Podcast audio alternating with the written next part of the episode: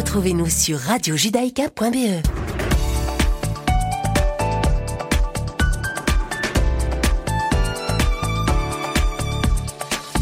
Bonjour à toutes et à tous, vous êtes bien sur Radio Judaïka, il est 17h et c'est l'heure de vos informations de ce mercredi 22 février 2023.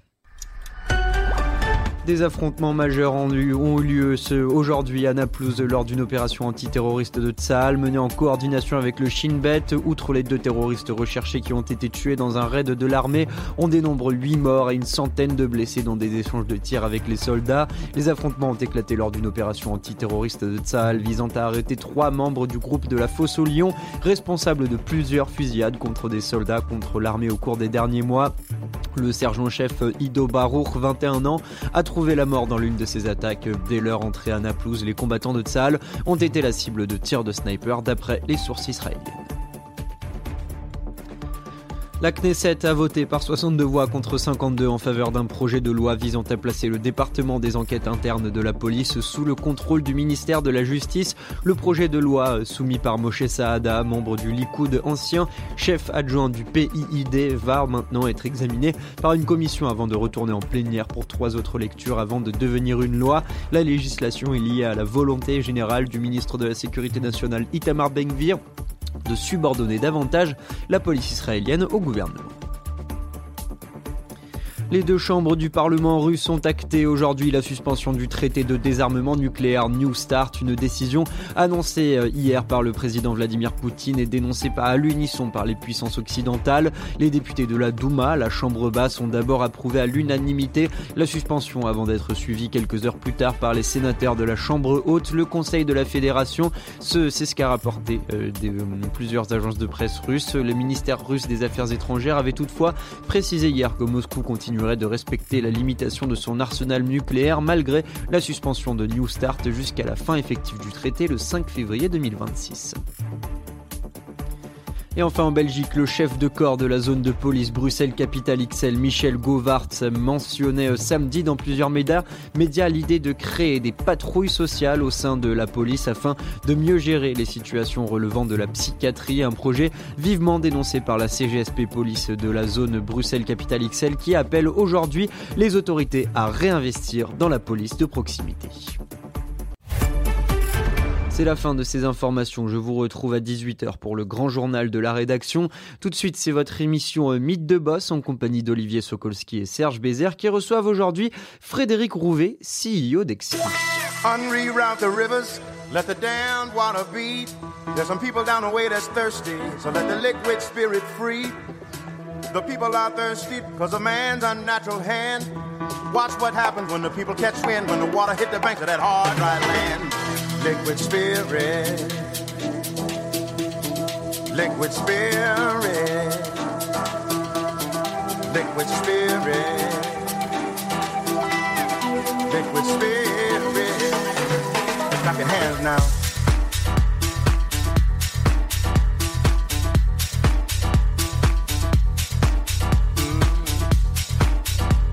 Bonjour à tous et bonjour à toutes, ravi de vous retrouver pour un nouveau numéro de Mythe de Boss.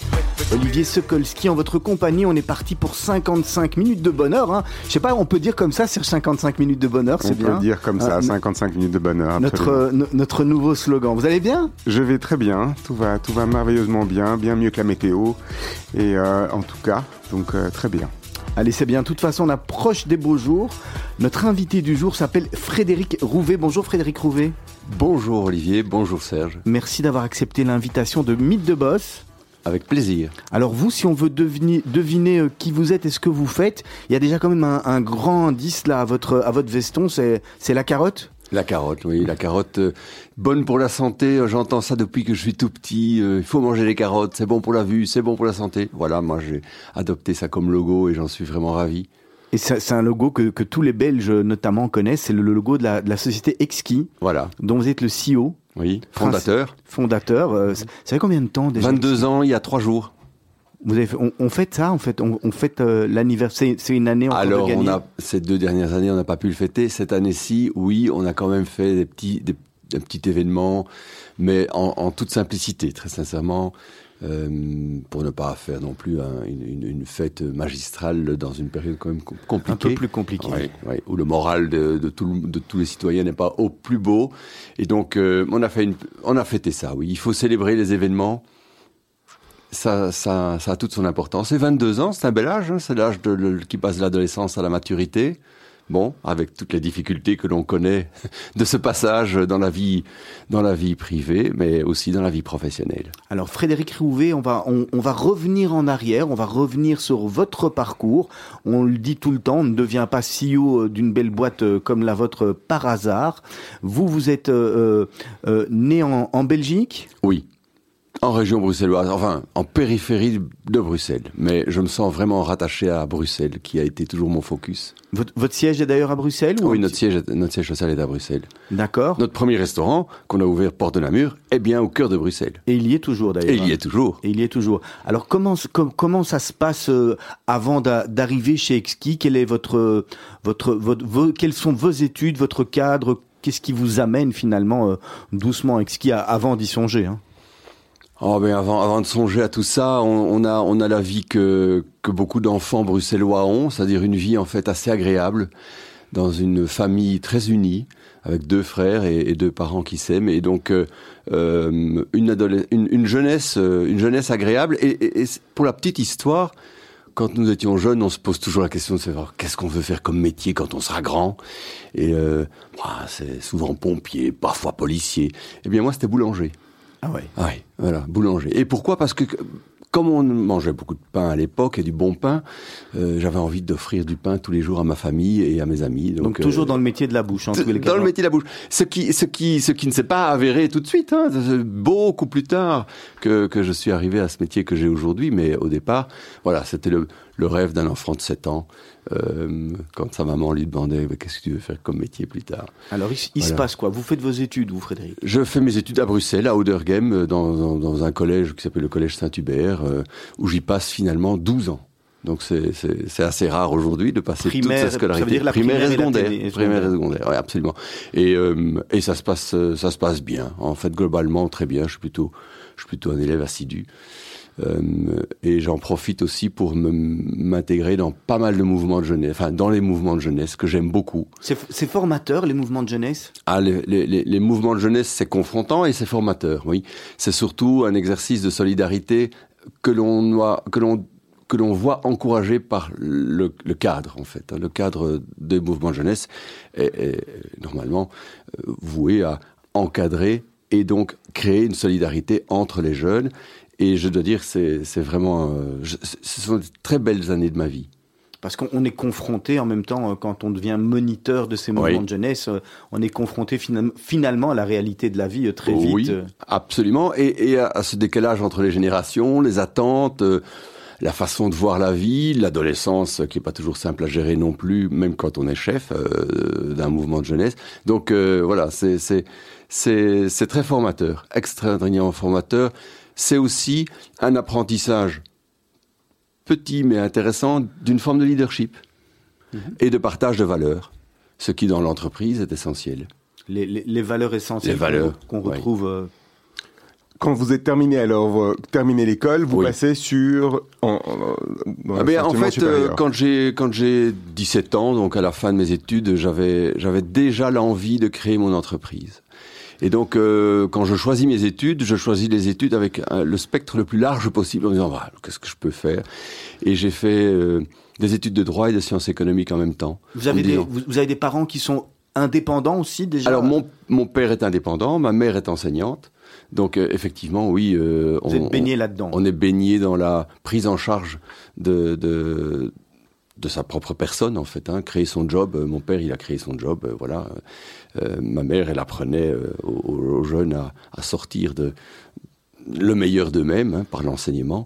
Eh bien, donc oui, moi, j'aborde je, les, études de droit et les études de sciences économiques, ce qui laisse peu de vacances, parce qu'on étudie pendant les vacances l'économie qu'on n'a pas étudié pendant l'année. Et là, vous, vous, tombez pas amoureux du droit, parce qu'on aurait pu tomber amoureux du droit et partir embrasser une, carrière d'avocat ou une carrière de juriste. Oui, alors je ne tombe pas du tout amoureux du droit. Au contraire. Mais euh, pas au contraire, parce que sincèrement, le droit, c'est vrai, c'est le texte c'est l'écrit, c'est l'argumentaire, mais c'est aussi beaucoup la rigueur. La précision et la précision et puis, et de puis on chaque dit chose. Le droit mène à tout finalement. Le droit mène à tout, oui, même à des sandwichs. Hein.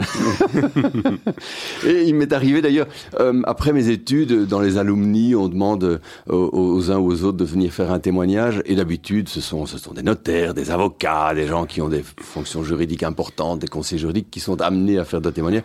Et tout d'un coup, on m'avait demandé de faire un témoignage. Et moi, j'arrivais là avec des salades et des sandwichs. Et, et, et c'était un peu, ça, ça, ça dénotait dans, dans l'environnement, mais ça a donné, j'espère, à des jeunes euh, cette, cette, impression qu'en fait, euh, oui, le droit mène à tout. Les études, en général, mènent à tout. Moi, je connais des gens qui sont entrepreneurs, qui ont fait la philosophie. Pourquoi? C'est simplement, à un moment donné, la volonté de passer, passer le cap à, à l'entreprise. Et alors, après ces études, vous, vous restez dans, dans cette logique de création d'entreprise ou bien vous passez vers autre chose d'abord? Alors, je remplis ma boîte à outils je remplis ma boîte à outils et comme j'avais pas les moyens de me payer un MBA super sophistiqué avec des études de cas aux États-Unis ou en Angleterre, je rentre dans une boîte qui s'appelait Arthur Andersen à l'époque et consulting, qui fait consulting, de l'audit en fait. Même on passe mmh. en une année, on passe environ une douzaine de boîtes en revue et donc en fait ce sont tous des cas. Et euh, j'y reste là. Euh, un an et demi, donc pas très longtemps, le temps d'un MBA, en fait, le temps d'appréhender différents types de, de sociétés. C'est formateur, on en C'est extrêmement on, formateur. On en retire quoi avec le, le recul, ce, ce passage on en, on en retire, alors l'audit, c'est l'analyse des risques. En fait, euh, c'est l'analyse du bilan, mais, surtout de ce qui n'est pas dans le bilan. Et les risques, en général, sont pas dans le bilan. Et identifier les risques, euh, oui, ça, c'est ce qui m'intéressait le plus dans le cadre de l'audit. C'était pas de vérifier que les comptes clients étaient juste au centime près.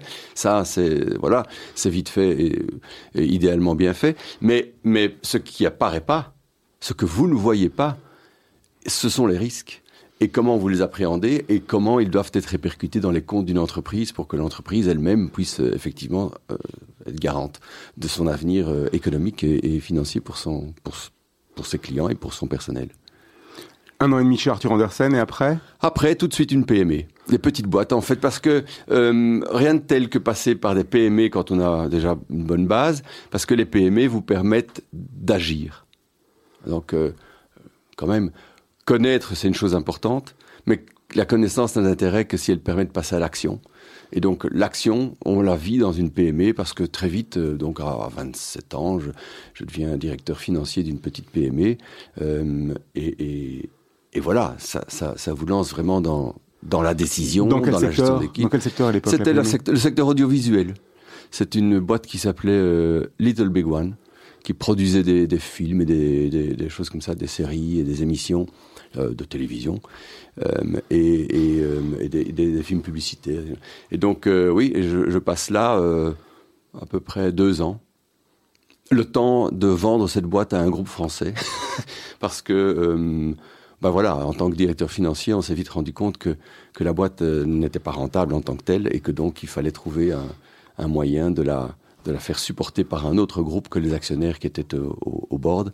Et, euh, et, donc, il me demande, enfin, bref, avec d'autres, on, on, passe, on passe la main à une autre entreprise. Et, et je passe du coup pour les mêmes actionnaires dans une autre boîte de distribution. La distribution en produits euh, euh, TV, vidéo, IFI. Euh, Là, c'est plus la, la, partie finance ou la partie commerciale qui vous intéresse? Alors, c'était au départ par le biais de la finance. Et c'est là que le virus du commerce euh, euh, apparaît, parce que, euh, eh bien, comme dans beaucoup de sociétés, et c'est bien, c'est bien nécessaire, beaucoup de sociétés de distribution, de retail, on passe quelques jours dans les, dans les magasins. Les, les restaurants. C'est mon pied, c'est bien après. Mais on passe quelques jours dans les magasins, et là, moi, je découvre le contact avec le client.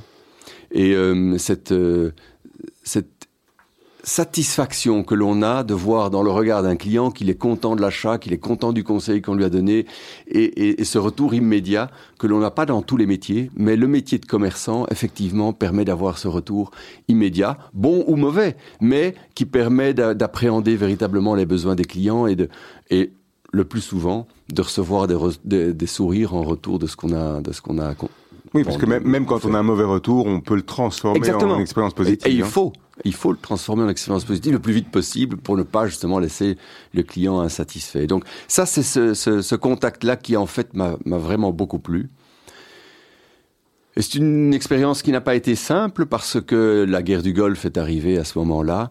Et évidemment, tous les achats euh, audio, vidéo, qui étaient des gros achats, c'était les débuts des caméscopes, ont été reportés. On venait de racheter une, chaîne euh, complémentaire qui s'appelait Euroifi à Bruxelles, très très présente à Bruxelles.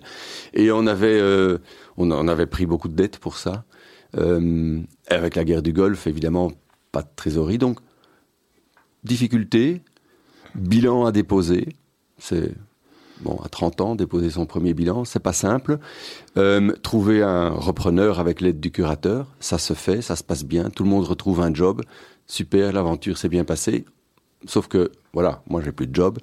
Et, euh, donc je dois trouver un, nouveau travail. Et, là, je passe alors dans un plus gros groupe euh, qui s'appelle GB InnoBM, à l'époque le plus gros employeur de Belgique. Et pour, un, poste idéal, pour moi, qui était un poste où je verrais vraiment une vue à 360 degrés, j'étais euh, l'assistant de l'administrateur délégué. Donc euh, Ah oui. voilà. Donc ça, c'est un poste qui était vraiment intéressant. Et cet administrateur délégué, m'a, j'ai beaucoup de reconnaissance envers lui parce qu'il m'a fait confiance. Il m'a dit, voilà, vous avez vécu une expérience difficile, mais à 30 ans, c'est une expérience qu'on peut surmonter. Et euh, votre regard et votre expérience nous permettra peut-être d'appréhender autrement les choses chez nous en interne, dans notre groupe, où tout roule un peu comme si ça devait toujours rouler. Ça s'est avéré. euh, Et ça s'est avéré très, très utile, oui, parce que, bon, alors ce groupe a, bon, c'était un de mes rôles d'ailleurs, euh, un peu, un peu incidentel, mais on, on a vendu beaucoup d'en- d'entreprises, euh, et on a coupé beaucoup de choses, euh, restructuré beaucoup, donc vendu Sarma, vendu la Fnac, vendu, vendu Pearl Vision, vendu, on a dit sport, enfin on a vendu énormément d'entreprises jusqu'à ce qu'il reste presque plus rien. Et au moment où il restait presque plus rien, je me tourne vers un de mes collaborateurs. On était à 3, mètres l'un de l'autre. Il était, lui, l'adjoint du secrétaire général, donc plutôt juriste. Et on se dit, mais on va, on va enfin, enfin, moi, je vais, je vais enfin créer mon, mon entreprise. Maintenant, je vais plus dépendre Ouais, de la décision des autres. Ça y est, j'ai envie de créer ma boîte, j'ai envie de me prendre en main. Et, et- est-ce que toi, t'as pas aussi envie de, de m'accompagner? On s'entendait bien. Et, et il dit oui. Et puis finalement, on se dit, OK, alors qu'est-ce qu'on va faire? On passe, on passe à travers toutes sortes de projets, le week-end, le soir. Et on se dit à un moment donné, mais il faut un homme produit. On voulait rester dans le commerce, parce qu'on a, on avait vraiment ce, ce plaisir du commerce. Et euh, il faut un homme produit, ben, on va le chercher chez Brico. Il y avait un ami là, un autre ami, euh, qui travaillait chez Brico en, marketing, était responsable de tout un rayon. Et on, on le, on le met autour de la table et on se dit, OK, on y va, on y va. à Brainstorming brainstorming, long brainstorming, euh, jamais suffisamment long hein, en- sur certaines choses, hein. pas tellement sur le métier, mais sur le, le fait d'être à trois et d'avoir le même horizon de temps. Il s'est avéré par la suite qu'en fait, on n'avait pas tous le même horizon de temps. Bon, voilà, on aurait peut-être dû aller plus loin dans, dans, ça. réflexion-là et commencer probablement par ça. Voilà, ça fait partie des, des expériences d'association. Vous étiez conscient de la nécessité d'avoir la complémentarité des rôles Oui. et des gens dès le début. Donc, Oui. c'est-à-dire que vous, vous allez, vous allez consciemment chercher votre voisin de gauche et un, un ami. euh, Oui. euh, En fait, je suis, je suis fondamentalement un homme d'équipe. Donc j'ai besoin d'une équipe autour de moi et je suis conscient de mes limites et euh, j'aime m'associer avec la force des autres. Donc euh, voilà, et en étant complémentaire. Et surtout, il faut être complémentaire. On a toujours tendance à aller chercher des gens qui nous ressemblent. Et, euh, et c'est une erreur. Parce que quand on... Oui, évidemment, parfois un regard suffit pour se, pour se comprendre. C'est plus facile, ça va plus vite, c'est vrai. Mais euh, c'est au contraire les, les complémentarités qui, qui font la force d'une entreprise. Et même les conflits, certaines. et Parfois parf- des conflits. Parfois les, les discussions. Les discussions. voilà. On n'est pas très conflictueux, mais plutôt les discussions amènent à, à une meilleure solution que si on l'avait toutes, tous envisagé dans le, avec le même regard. Ça, c'est certain. En tous les cas, ce qui fait la, la force d'un capitaine euh, comme vous l'êtes, c'est ce que vous êtes en train d'expliquer, Frédéric Rouet. Le, le- le fait de, de savoir choisir, s'entourer et, et pour, pour arriver à avoir le, le meilleur de. C'est c'est probablement son le rôle le plus important du capitaine d'entreprise, c'est effectivement de s'entourer euh, par des personnes qui soient évidemment très bonnes en tant que telles, mais qui soient surtout très complémentaires entre elles. Euh, on peut avoir des gens super, super, super brillants dans leur matière, mais qui ne marchent pas du tout avec d'autres ou avec certains autres, parce que c'est parfois une question de, de personne. Enfin, c'est toujours une question de personnalité. Et alors, ça ne mène à rien. Ça mène à des, à des, et, à des et- et ça, vous le sentez vite? Ah, Il m'est arrivé de faire des erreurs. Évidemment. Oui, bien sûr, on bien des sûr, erreurs de des casting. erreurs de casting, euh, on en a tous faites. Euh, donc j'essaye d'en faire le moins possible. Vite, c'est pas si simple. C'est en fait euh, discuter de tout sauf du job, qui permet d'appréhender le mieux les, les personnalités et donc leurs interactions potentielles avec les autres. ouais. Alors Frédéric Rouvet, on va marquer une première pause musicale juste avant de, de rentrer dans, dans le cœur de, de Exki. Vous aviez présélectionné deux morceaux, vous nous dites par lequel vous voulez commencer et pourquoi. Il y a soit euh, Dua Lipa, soit Bridge Over Troubled Water. Alors c'est Dua Lipa, mais c'est Dua Lipa avec Angèle. Et, euh, et j'ai choisi, et c'est celui-là que je, peux, cho- je vais choisir si, si vous me le permettez. Pourquoi pas? Parce qu'Angèle, c'est une, une, une jeune artiste belge qui, est, qui se fait connaître à l'étranger. Et on n'a pas, en, en Belgique, on n'a pas cette culture du, du succès. euh, et, et elle, est- elle est sans doute un témoignage de cela. En plus de ça, émotionnellement, c'est quelqu'un qui parraine une euh, association qui s'appelle Kick Cancer, qui est une association dans laquelle je suis euh, actif au board. Et euh, elle a cette générosité très belge aussi de d'encourager des mouvements qui ici Kick Cancer c'est pour euh, mettre en place des, des moyens financiers pour aider les les, institutions hospitalières et les chercheurs à, lutter contre le cancer des enfants. Et donc voilà, elle a, elle a accepté cette mission-là en plus de tout ce qu'elle fait. C'est une artiste belge qui vient d'être maintenant même sélectionnée pour, pour le festival euh, en Floride de Coachella. C'est quand même, c'est pas n'importe qui. Et elle s'associe avec une jeune de son âge, Dua Lipa, qui est une, une success story incroyable. Et euh, ensemble, et ça c'est aussi la force d'un Belge, c'est c'est de se mettre parfois avec d'autres. Et donc euh, je trouve qu'elle représente parfaitement notre belgitude dans tout son succès, dans tous ses beaux côtés. Allez, on va se retrouver d'ici quelques instants. C'est Mythe de Boss avec notre invité Frédéric Rouvet, CEO de chez Exki. Before you came around, I was doing just fine. Usually, usually, usually, I don't pay no mind. And when it came down, I was looking in your eyes. Suddenly, suddenly, suddenly, I could feel it inside. I've got a fever, so can you check? Hand on my forehead, neck. And when you touch me, baby, I turn red. I've got a fever, so can you check?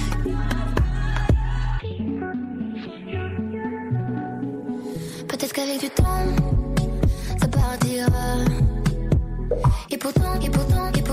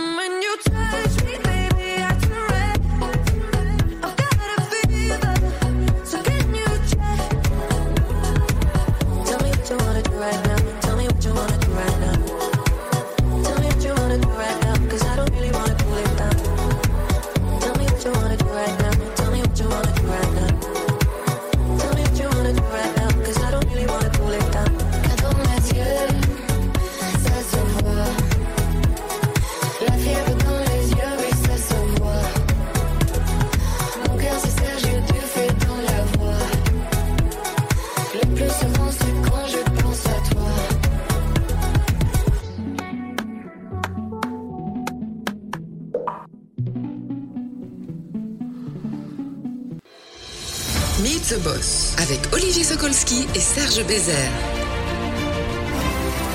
Et avec notre invité Frédéric Rouvet, CEO de chez Exki. Alors on en est resté à la, à la création, à, à ce moment clé, ce moment charnière où vous vous dites, euh, bah, moi aussi je veux créer ma boîte, moi je veux y aller. Vous avez deux amis avec lesquels vous vous, vous, vous, vous asseyez à table, on fait du brainstorm et c'est là qu'on dit, ben, on, on va, on va se lancer dans la... euh, dans, euh, dans, dans, dans exquis ou dans ce qui n'est pas encore exquis à l'époque, mais dans la, bonne bouffe ou dans la, la, slow food ou comment est-ce qu'on appelait ça encore à l'époque? Alors, euh, oui. En fait, dans la restauration rapide, mais de qualité. En fait, tout de suite, nous l'avons appelé comme ça. Euh, ça s'appelait convenience food, ça s'appelle slow food. On, ça, enfin, porte toutes sortes de noms en fonction du pays dans lequel on est. Mais, euh, mais fondamentalement, nous, on avait. D'abord, l'idée n'est pas venue tout de suite. Hein, ça, ça a fait l'objet de toutes sortes de voyages, de pérégrinations. On est passé par toutes sortes de projets, euh, même y compris d'ailleurs de racheter des boîtes. Euh, ce qui paraît plus simple parce qu'il y a un cash flow existant, mais qui n'est pas nécessairement plus simple parce qu'il faut trouver le financement. Donc, euh, et puis finalement, on s'est dit, OK, on se lance, et on se lance dans la, dans la restauration rapide qui, il y a 22 ans, enfin, c'est 23 parce que euh, 22 ans qu'on existe, mais ça a mis un an quand même, enfin 9 mois pour être mis, mis sur pied. Euh, à l'é- à l'époque, la restauration rapide, c'était que de la malbouffe. Et, et on s'était rendu compte qu'en fait, les, les femmes, les femmes actives, parce que les femmes sont actives depuis les années 68, hein, depuis le...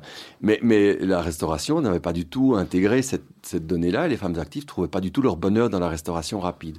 Donc, euh, il y avait bien euh, euh, quelques salades bars chez Pizza Hut qui essayaient de compenser un peu, où on a commencé à voir euh, des petites carottes en pla- dans- emballées dans du plastique que chez, chez McDo ou chez Quick. Mais, mais, mais c'était un peu pour compenser. Mais en fait, fondamentalement, euh, toutes, ces, toutes ces dames actives dans le secteur tertiaire en pleine ville, eh bien, quand elles sortaient à midi pour déjeuner, elles- pas d'offre. elle n'avait pas d'offre.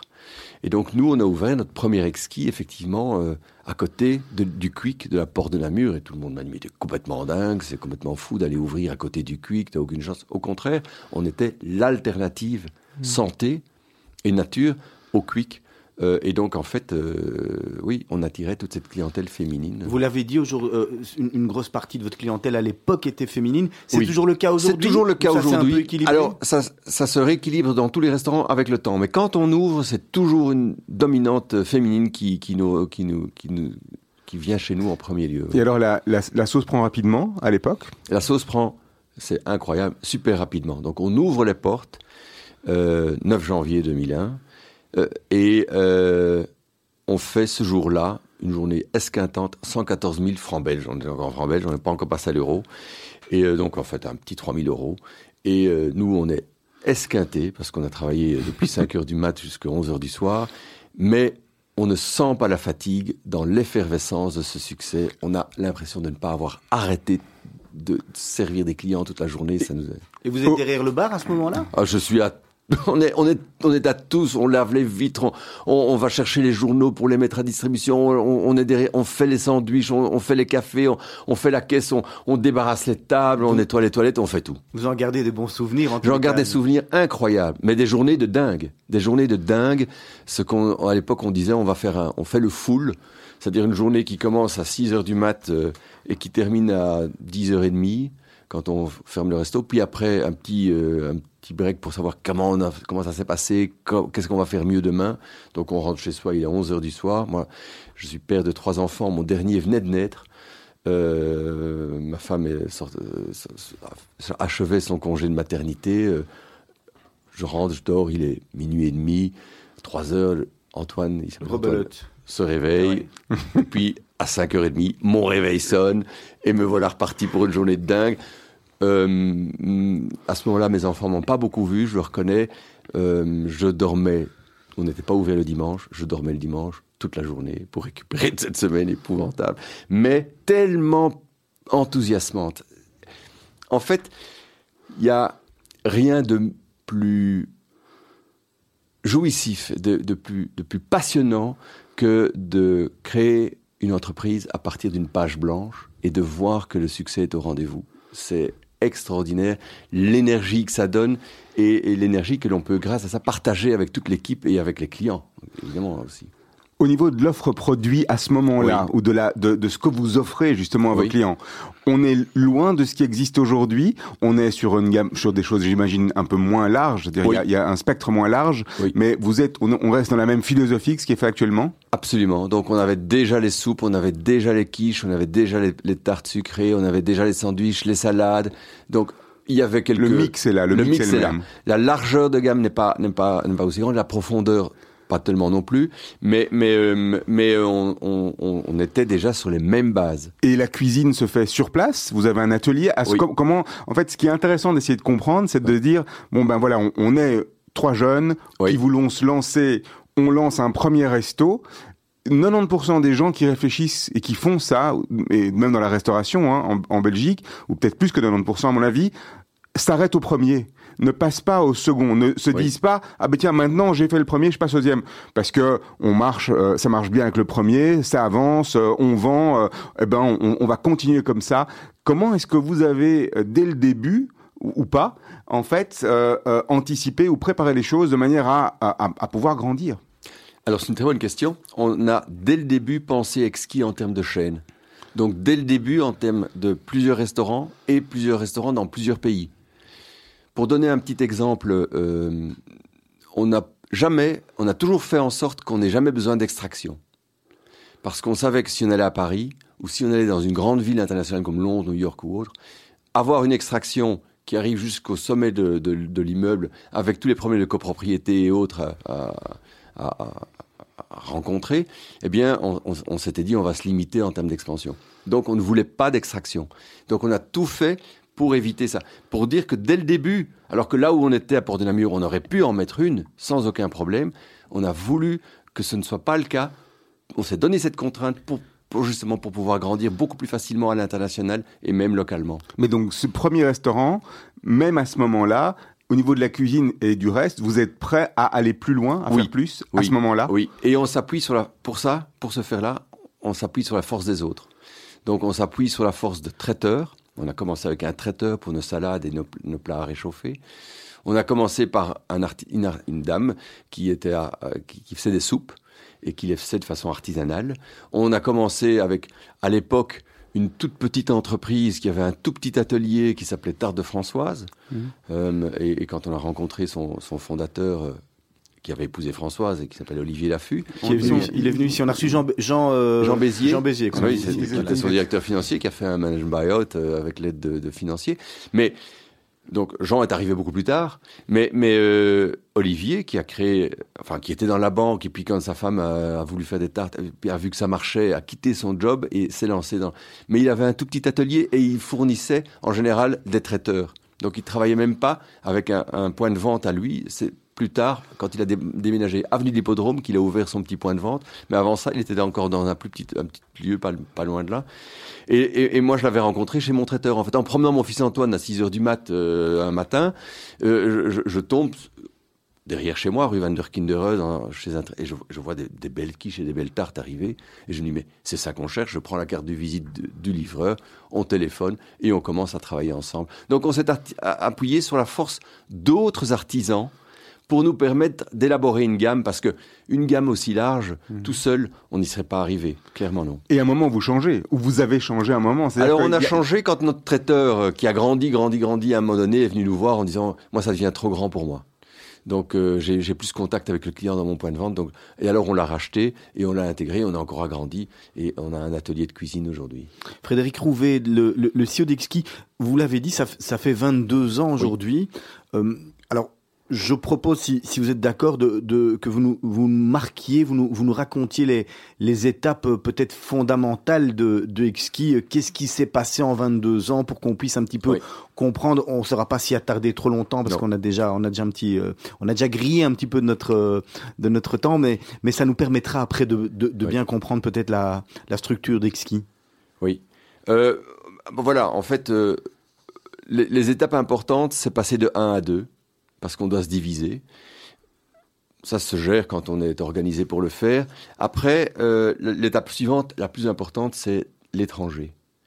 Euh, et on l'a fait de deux façons. Un, en franchise en Italie, et deux, en propre en, en, en France, à Paris. Et là, effectivement, ça, ça, nécessite une équipe, ça nécessite. Euh, Mais avant la, voyager. avant la franchise, entre deux et la franchise, j'imagine, il, oui. il faut pouvoir. Euh, il faut oui, mais là, une fois qu'on est passé à deux, passé 3, 4, 5, 6, ça, ça va. La structure était vite. déjà. La structure est en place, on est entouré par les bonnes équipes et les équipes sont dans cette dynamique et ça, ça va assez bien. C'est le, le 1 à 2 qui est le plus dur, vraiment. Après, ça se déroule, pour le dire comme ça. Évidemment, il y a des, il y a des couacs. Bien entendu, dans toute entreprise, il y a des couacs et on les surmonte. Mais passer dans un autre pays, ça, c'est autre chose. C'est une autre culture, c'est une autre gamme de produits, c'est un autre positionnement prix. C'est donc, de façon globale, une approche complète à refaire. Comme si on repart de zéro, avec une base, bien sûr, mais, mais on doit quand même tout remettre en question. Et cette remise en question systématique quand on approche un nouveau marché, elle reste nécessaire. Sinon, en fait, on risque de se tromper et de s'aveugler en se disant c'est ici comme là-bas. Et non, Là-bas et ici, ce sont deux, deux clients, deux clientèles différentes, ce sont deux marchés différents, c'est une façon de gérer le personnel de façon différente, tout est différent. Et donc, il faut, il faut que chaque fois, on se dise, OK, si je devais démarrer aujourd'hui, ici, de rien, comment je le ferais et en quoi ce que j'ai déjà chez moi, je peux l'intégrer dedans? La, France en cela est, fort différente de la Belgique? Alors la France paraît, paraît très semblable, mais en fait les habitudes de consommation ne sont pas tout à fait les mêmes. Pour donner un exemple, le Français est habitué à ce qu'il appelle une formule, c'est-à-dire une entrée, un plat, un dessert, alors qu'en Belgique, quelqu'un vient prendre un sandwich et une boisson et ça fait son, ça fait son repas. Le Français, il lui faut le fromage. Le Français, il faut, il faut la, petite salade, le fromage, il faut la formule. Il faut, il faut quelque chose qui lui Ou alors le jambon beurre. Ou alors un jambon beurre, mais le jambon beurre en lui-même va s'accompagner de quelque chose euh, qui va effectivement faire le repas complet. Sinon, il a l'impression de ne pas avoir un repas complet. Il a l'impression d'avoir un repas sur le pouce. Et c'est pas la même chose.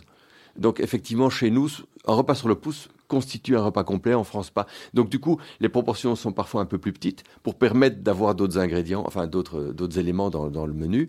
Et donc euh, effectivement, oui, euh, on doit s'habituer à ça. Le positionnement prix aussi euh, peut avoir des, des répercussions. Pourquoi? Les loyers sont beaucoup plus chers à Paris qu'ils ne sont en Belgique. Et donc le personnel euh, fait des déplacements plus importants. Enfin, tout ça, il faut le compenser et on doit augmenter les prix. On augmente un peu les prix, mais le Parisien est prêt à payer un peu plus cher que ne l'est le Belge. reprenons peut-être euh, nos, étapes importantes oui. Euh, d'exquis des, 22 ans. Vous avez dit on passe de 1 à 2, puis de, de, 2 à la franchise. Oui. Et puis, et puis le développement en franchise, ça c'est ça c'est une belle expérience parce que ce sont des rencontres. Enfin, le métier de la restauration, le métier du commerce, c'est un métier de rencontre. Mais fondamentalement, les franchisés, ce sont des rencontres avec des gens qui ont envie de faire la même chose que vous et comme vous. Et ça, c'est évidemment extrêmement valorisant pour, euh, pour, pour un entrepreneur qu'on est. Et, et on partage, du coup, énormément. Il faut mettre tout ça bien, bien cadré, bien sûr, parce qu'il y a toujours des, travers à éviter. Mais, mais euh, ce sont des très belles. En, général, les partenariats en franchise, ce sont des très belles rencontres avec des entrepreneurs eux-mêmes. Donc, on est sur la même longueur d'onde, on est sur la même façon de. C'est toujours un, mode de développement en Belgique pour vous? En Belgique et à l'étranger. Oui, oui, absolument. C'est quelque chose euh, sur quoi on met, on met vraiment l'accent. On a ah, sur les 85 points euh, restaurants qu'on a, on a la moitié en franchise, la moitié en propre à peu près. Donc, et c'est important aussi d'avoir un modèle que l'on peut nous-mêmes gérer parce que du coup, on est beaucoup plus pertinent dans ce que l'on a comme discussion avec nos franchisés. Sinon, on perd cette pertinence et on devient tout à fait euh, oui, hors du coup, pour le dire comme ça.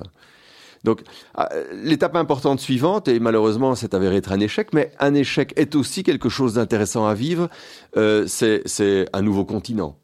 On est allé à New York, on a ouvert deux établissements dans Manhattan. Et euh, ça a été une énergie de dingue. Qu'est-ce qui vous a pris d'aller à New York? C'est quoi? C'est le rêve américain? Alors, on avait hésité entre Londres et New York. On voulait aller dans une grande ville à l'international. New York nous paraissait la bonne cible. Euh, il y a peut-être un peu du rêve américain.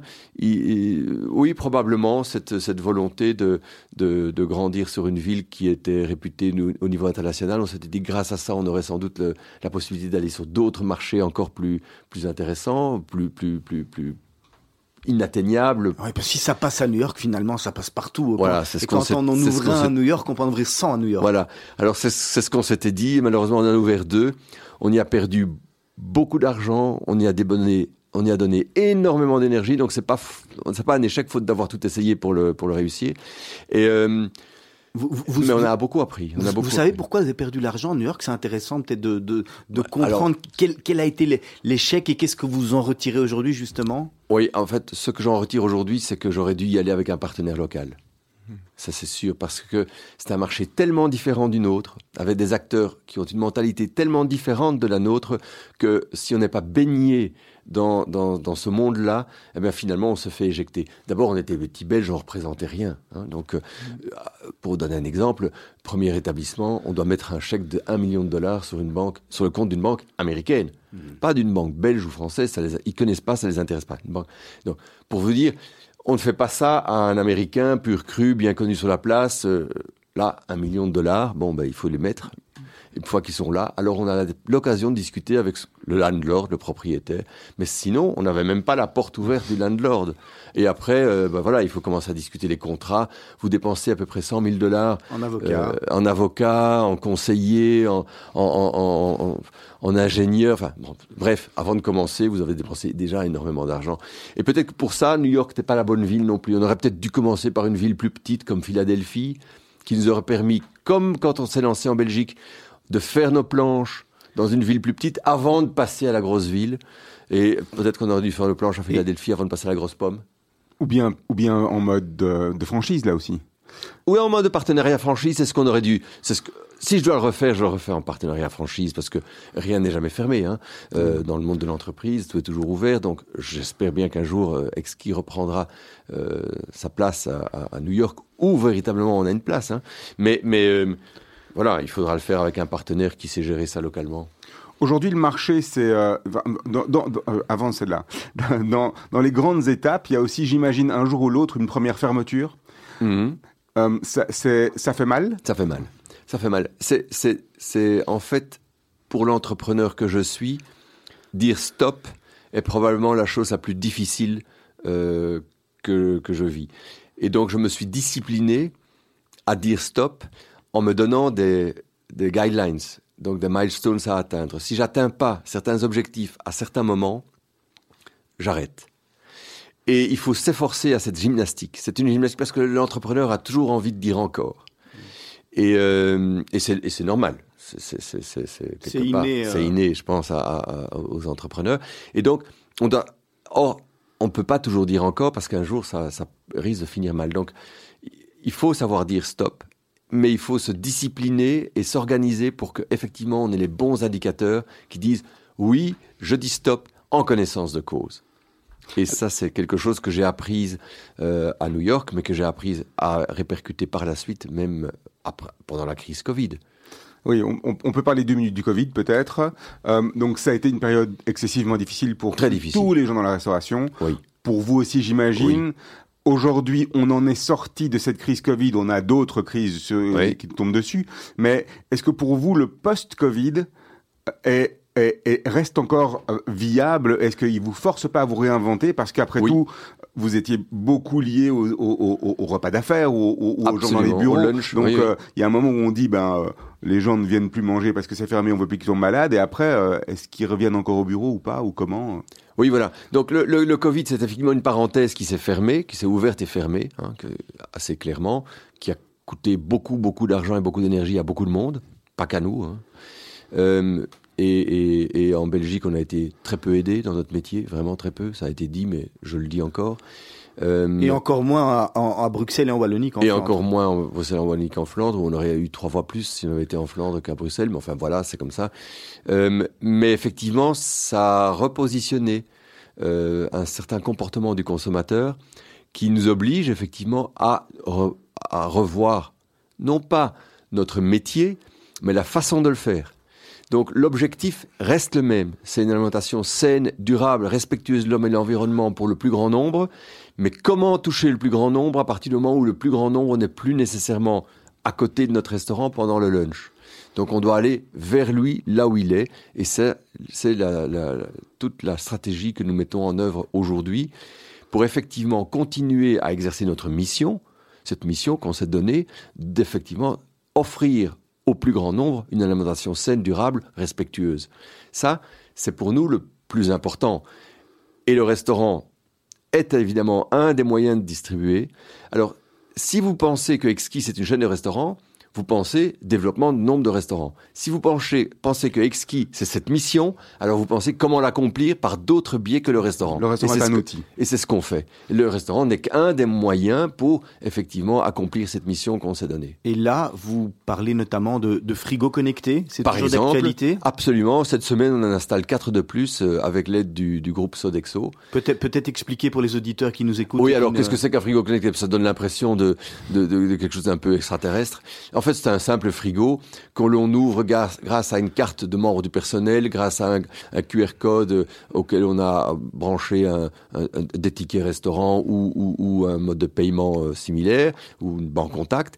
Et ce frigo s'ouvre. Ensuite, vous prenez les produits qui s'y trouvent et puis vous le refermez et automatiquement le décompte se fait. Un peu comme il y a dans les, dans les chambres d'hôtel, les, les mini-bars.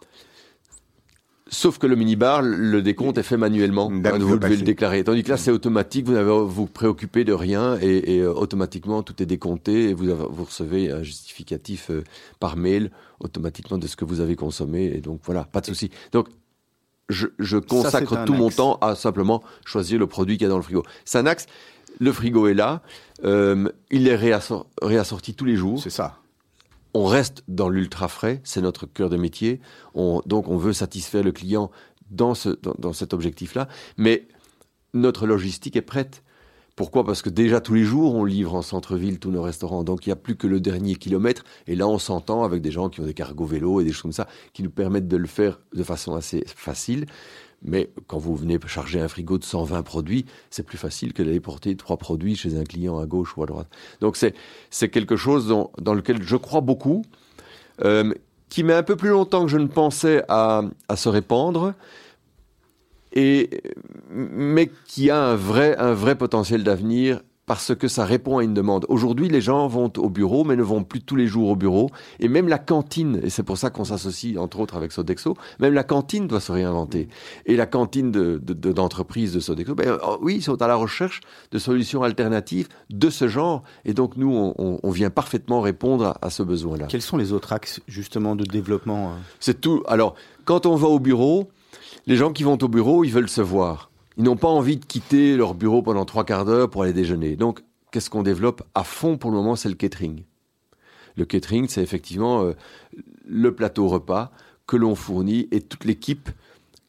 Parce que quand on va au bureau, on va va pas pour se retrouver derrière un ordinateur. Ça, on peut le faire depuis la maison. Donc, on va pour échanger avec d'autres, avec des clients, avec des collègues, et donc exercer cette créativité. Plus longtemps je peux passer à le faire, et même autour d'un bon repas, mieux c'est. Et donc, euh, oui, le catering a tout, a tout son potentiel. La livraison, la livraison à la maison du soir, c'est un peu compliqué pour nos produits parce que le soir, on se fait plutôt livrer des produits chauds, mais on va développer quand même dans le futur une gamme qui répondra à ce besoin pour pouvoir effectivement satisfaire les gens qui veulent le soir euh, rester chez eux. Et alors on, développe aussi euh, des, des, recettes que l'on peut, un peu comme HelloFresh, faire soi-même. Faire soi-même parce que les gens ont repris le goût de la cuisine pendant la période Covid aussi, mais ils n'ont pas nécessairement envie de passer trop de temps à faire la file au supermarché ou, à tout, acheter les ingrédients nécessaires pour un bon repas. Dans tout ce que vous décrivez là, il n'y a, pas que un go-to-market, il n'y a pas qu'une logique de go-to-market, c'est-à-dire qu'il y a, il y a aussi une réinvention au niveau du produit, du mix, de type de produit, de la manière de le faire, de l'expérience autour du produit, oui. Pourquoi? Parce que il faut se réinventer en permanence. Parce que il y a 22 ans, vous étiez les premiers, les seuls, et aujourd'hui, la place de leader, il faut la, il faut, il faut se battre pour la garder. Oui, absolument. D'abord, un leader doit toujours se battre pour garder sa place, que ce soit dans un sport ou que ce soit dans dans un métier. Euh, sinon, s'il s'endort sur ses lauriers, ben il est plus leader euh, du jour au lendemain très facilement. Enfin, tous les champions de tennis et autres le savent bien. Euh, donc oui, il faut sans arrêt s'entraîner, se, se, réinventer. Chez nous, l'entraînement, c'est de la réinvention. C'est aussi de la meilleure gestion. Donc tout ça, on le fait au quotidien, c'est notre objectif. Et ça, c'est le Covid qui vous a forcé à le faire Peut-être. Alors le Covid nous a forcé à le faire. On a un peu l'impression qu'avant le Covid, beaucoup d'entreprises étaient en mode running. Voilà, on, on, se pose pas trop de questions, ça avance, bon an mal an, les choses sont bien. C'est-à-dire qu'on n'allait pas aussi vite, parce que le frigo connecté, c'était, on l'avait déjà installé, le premier en pilote, on l'avait déjà installé dans notre bureau à nous avant le Covid. Sauf que on s'était dit, on a le temps, on va regarder un, peu. Voilà, c'était quelque chose qu'on pouvait développer en plus. On verra bien comment ça se passe. Mais là, tout d'un coup, on a accéléré. Et on a accéléré beaucoup de choses comme ça, oui. Ça, c'est ça la réinvention. C'est pas seulement penser à comment on peut appréhender le, marché, mais c'est aussi à quelle vitesse faut-il le faire. Et le Covid, en fait, a été un... Alors que c'était une parenthèse quasi silencieuse, où rien ne bougeait, eh bien, c'était en fait, quand elle s'est refermée, cette parenthèse, on a dû aller beaucoup plus vite. Un mot, Frédéric Rouvet, euh, euh, ce qui fait votre particularité chez Exki, vous l'avez dit, c'est la fraîcheur. Oui. Bah, qui dit fraîcheur dit forcément, euh, il en reste, j'imagine, le soir, des invendus. Qu'est-ce qu'une société comme une, société comme la vôtre en, fait? Alors, nous, d'ailleurs, premièrement, on essaye avec Too Good To Go de limiter les invendus du soir. Et quand on les a vendus le soir, ils sont donnés à des œuvres caritatives. Euh, c'est pas toujours facile, d'ailleurs, de, de les mobiliser. Euh, à Paris, pour prendre un exemple. À Bruxelles, c'est très simple parce que les circuits sont, sont bien organisés sont, et, ça fonctionne vraiment bien. Et tant mieux.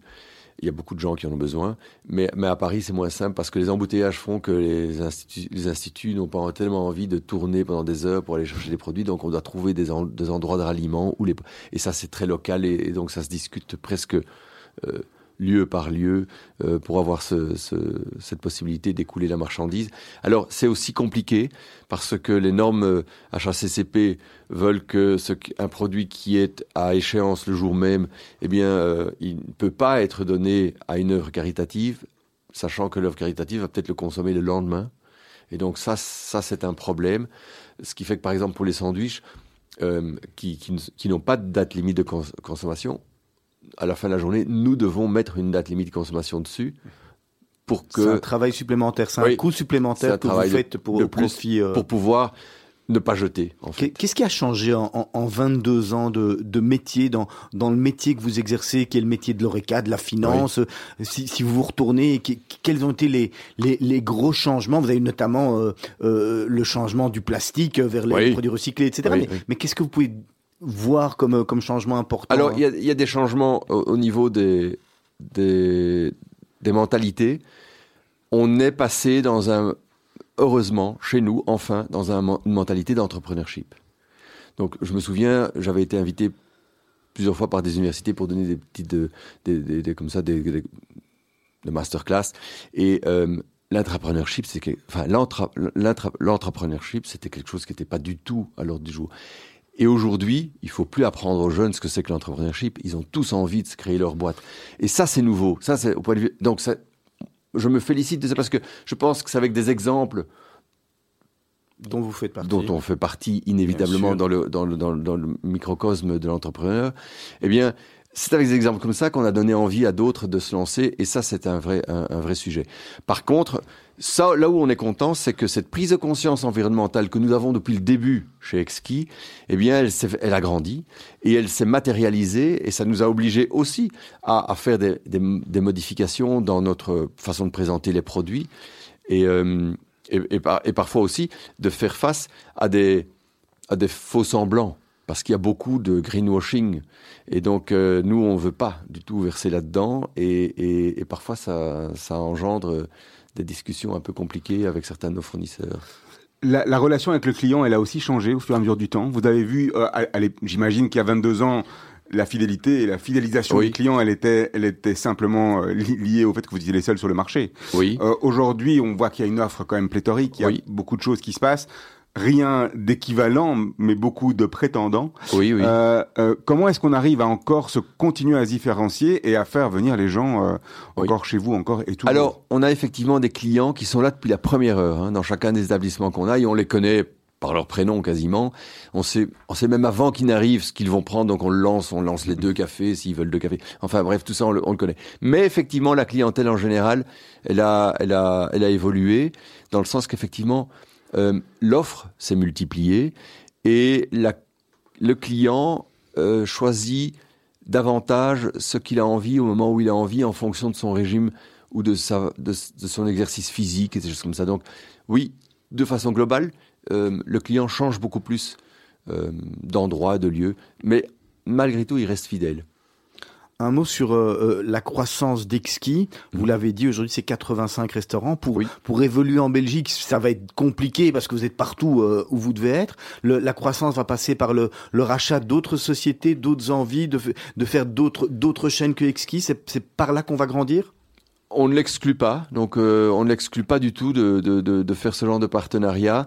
Euh, c'est pas la volonté première, donc on, on, on a encore de la place en Belgique, notamment en Flandre. Hein. Il faut bien, bien, on est bien présent en Wallonie, bien présent sur Bruxelles, mais la Flandre est encore un peu lacunaire. Mais euh, c'est vrai que sur, sur, la France, par exemple, qui est notre deuxième marché, euh, premier en chiffre d'affaires, mais deuxième marché en nombre de restaurants, euh, on a encore beaucoup de travail à faire. Donc la France est grande. Oui, la France est très grande. Et d'autres pays?